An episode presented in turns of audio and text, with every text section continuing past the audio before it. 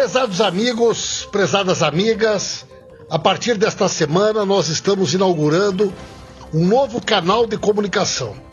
Através do podcast, nós vamos manter vocês informados dos principais assuntos da semana e aquelas pautas que vão ser as prioridades da ação da nossa bancada durante cada semana.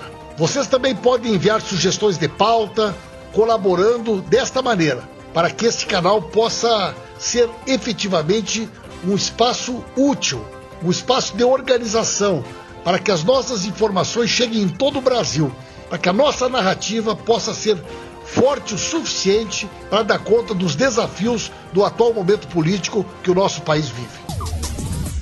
Esta é uma semana decisiva para a nossa luta no sentido de derrotar esta tentativa do governo Bolsonaro de destruir a Previdência Pública no Brasil. As manifestações em todo o Brasil no dia 22 deram uma demonstração clara de que os trabalhadores e trabalhadoras estão muito afim de lutar, de resistir, de se organizar para derrotar esta proposta do governo Bolsonaro. Nós não temos que dizer nunca que ela é uma reforma da Previdência. Ela é uma tentativa de destruição da Previdência para que os trabalhadores e trabalhadoras do campo e da cidade nunca mais possam se aposentar. O PT tem posição aprovada na reunião do Diretório Nacional do último final de semana. Vota contra e trabalha para derrotar toda a proposta que o governo Bolsonaro está tentando apresentar para destruir o futuro do nosso povo. O Brasil assiste até com uma certa perplexidade o governo Bolsonaro batendo cabeça. É a turma do Paulo Guedes batendo no Moro, é o Moro batendo no Rodrigo Maia, é o Maia batendo no Bolsonaro.